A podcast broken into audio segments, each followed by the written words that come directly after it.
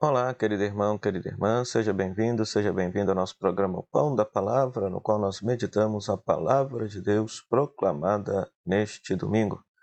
Minha saudação à Rádio Comunidade FM de Bom Sucesso, à Web Rádio Nossa Mãe de Birité e a todos aqueles que nos acompanham pelas nossas redes sociais. Neste domingo, nós celebramos a ascensão do Senhor Jesus. É, é necessário fazer alguns esclarecimentos acerca da diferenciação daquilo que aparece nos textos bíblicos, aquilo que é a teologia bíblica acerca desse mistério que é celebrado neste domingo, que faz parte do tempo da Páscoa. O que que a fé posterior da igreja, a teologia posterior da igreja entende, reflete sobre esse tema e entender também qual que é o significado que esta solenidade, esta festa tem para a nossa vida concreta. O que que isso toca na nossa vida enquanto cristãos ou de modo universal? O que que esta festa toca em nossa vida enquanto ser humano, enquanto humanidade? Pois muito bem, a fé cristã da igreja, depois a teologia posterior da igreja faz uma distinção entre ascensão e assunção. A ascensão, esta palavra é aplicada somente a Jesus Cristo, e entende-se que por ascensão, Cristo voltou por seu próprio poder à glória do céu. Assim está definido, por exemplo, nas afirmações dogmáticas da Igreja. Por exemplo, em relação a Nossa Senhora, se diz Assunção, porque ela foi levada por Deus para a sua glória para a sua glória. Nossa Senhora não vai para o céu por seu próprio poder ou por sua própria força, como pensa a fé da igreja acerca de nosso Senhor Jesus Cristo. Então, esta, esta, essa distinção do, do, dos conceitos é importante a gente ter na cabeça, porque quando nós lemos na Bíblia, quando nós lemos no, no Novo Testamento, esta distinção ainda não existe. Né? A Sagrada Escritura, enquanto teologia primeira, ou seja, a primeira reflexão teológica da igreja, muitas vezes as, as pessoas não levam isso em consideração, pensam que a Bíblia é um livro de história, é um livro de, de, de, que narra aquilo que de fato aconteceu, mas não, a, o Novo Testamento, o Antigo Testamento são, é um livro de teologia, só que teologia em forma de história, em forma de narrativas. Então, nos textos bíblicos, sobretudo no Novo Testamento, não se tem esta distinção. E vocês perceberão numa leitura atenta, prestando atenção numa leitura atenta dos textos. Então, para para nós, ou seja, para este domingo, então a palavra de Deus que nos é apresentada na primeira leitura, Atos, capítulo 1, versículo 1 a 11, que é a narrativa da assunção da assunção de Jesus ao céu. Então aqui, por que que aparece a assunção? Está lá justamente no versículo no versículo 9. Depois de dizer isso, Jesus foi levado ao céu. Ou seja, o verbo está conjugado na voz passiva. Alguém levou Jesus ao céu. Quem? Deus. Quem? Deus. Né? Então veja só, o que, que nós tiramos aqui desta primeira leitura? Então, em primeiro lugar, que Jesus pede aos discípulos que permaneçam em Jerusalém, pois virá o Espírito Santo sobre eles ali em Jerusalém. E, repletos da força do Espírito Santo, os discípulos haverão de ser, haverão de testemunhar Jesus até os confins de toda a terra. Então, o Espírito Santo é dado para que os discípulos possam ser mártires. O verbo testemunhar aqui, por trás no grego está a palavra martiria, o verbo martireu. Entendeu? Então, dar testemunho, ou seja, de anunciar Jesus, de ser a presença de Jesus, mesmo que isso custe a perseguição e a dor e dar a própria vida. Depois, no versículo 7, versículo 6, 7, os discípulos perguntam a Jesus: Por acaso é agora que vai se restaurar a glória do reino de Israel? Pois muito bem. O que é que o que é está por trás dessa pergunta? Recorde o seguinte: Jesus pregou a chegada iminente do reino e o reino não chegou. Com base nisso, a, com base na ressurreição de Cristo, os discípulos desenvolveram a fé de uma segunda vinda iminente de Jesus e nada de Jesus voltar. Então crescia a expectativa de que, que com a ressurreição de Cristo, o reino de Deus fosse instaurado imediatamente. É isso que está por trás aqui desta pergunta. E Jesus responde: Não vos cabe saber os tempos e momentos que o Pai determinou por sua própria autoridade.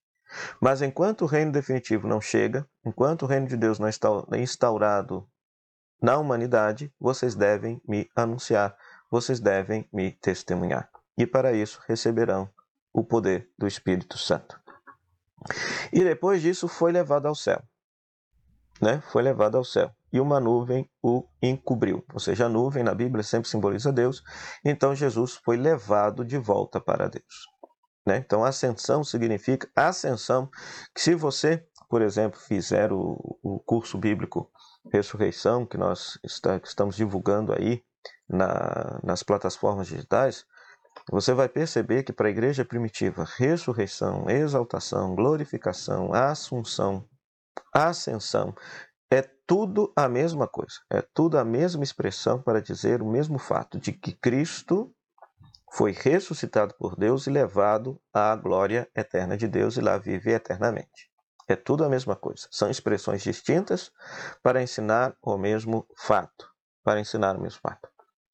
Ora, dessa primeira leitura, portanto, nos faz pensar. Tem muita gente que continua como os discípulos, como os apóstolos, lá no versículo 10, olhando para o céu, querendo que Deus resolva os nossos problemas aqui embaixo. E, na verdade, Deus não vai resolver problema nenhum. Sinto lhe dizer, Deus não vai resolver problema nenhum. Eu sei que a religião, muitas vezes, a pregação religiosa, a experiência religiosa, muitas vezes nos induz a pensar que Deus de fora do mundo vai resolver os problemas que nós mesmos causamos. Não. O que vai resolver os problemas que nós causamos é nós nos abrirmos à ação do Espírito Santo, testemunharmos Jesus e construirmos um mundo segundo os valores que Jesus nos ensinou. Ponto final. Toda vez que nós voltamos o nosso olhar para o céu e dizemos assim: Deus, por que você não faz nada? Deus olha lá de cima e diz para nós: Eu já fiz, eu fiz você. Eu fiz você. Então, se por exemplo, se nós vivemos numa sociedade violenta, numa sociedade sem cultura, numa sociedade onde existe corrupção, numa sociedade violenta, num mundo que destrói a natureza, num mundo que provoca guerras, a responsabilidade é nossa, não tem que ficar olhando para o céu e pedindo a Deus socorro, não. É nós que precisamos nos converter, mudar a nossa postura de vida e entender que se nós não mudarmos o nosso jeito de ser e levarmos uma vida conduzida pelo Espírito, uma vida que se abra à ação de Deus, nós causaremos a nossa própria autodestruição. Causaremos a nossa própria autodestruição. Então, esta palavra, ou seja, esta primeira leitura, portanto, então nos convida, de fato, a assumir a missão de testemunhar Jesus Cristo, de viver a palavra de Jesus Cristo. O Salmo 46 se coloca nessa mesma perspectiva, pois o, a, a, o cântico, por exemplo, do rei subindo e, e sendo exaltado ao seu trono de governo, agora é interpretado como Cristo subindo ao céu, elevado ao toque da trombeta para sentar à direita do Pai. Depois, a segunda leitura, Efésios capítulo 1, versículo 17 a 23, né? Quando Paulo, quando Paulo vai afirmar que ele manifestou sua força em Cristo quando ressuscitou dos mortos e o fez sentar-se à sua direita nos céus, bem acima de toda autoridade, poder, potência, soberania, qualquer título que se possa mencionar, não somente nesse mundo, mas ainda no mundo futuro. A ênfase na segunda leitura, está no sentar-se à direita de Deus no céu. O que, é isso? Ou seja, por meio da ressurreição e por meio dele ter sido levado à glória do céu, agora Jesus foi constituído rei de todo o universo. O sentar-se à direita significa justamente isso: que o Pai agora deu todo o poder, toda a autoridade a Cristo que desde a glória do céu já reina sobre todo o universo. É princípio e fim, início e fim de todas as realidades. De todas as realidades. É uma afirmação é, de fé. Uma afirmação de fé. Porque quando nós olhamos aqui embaixo, uh, tenhamos de ser sinceros. Com tantas coisas ruins acontecendo no Brasil, no mundo, é difícil perceber os sinais do reinado de Cristo. Mas ele reina ele reina.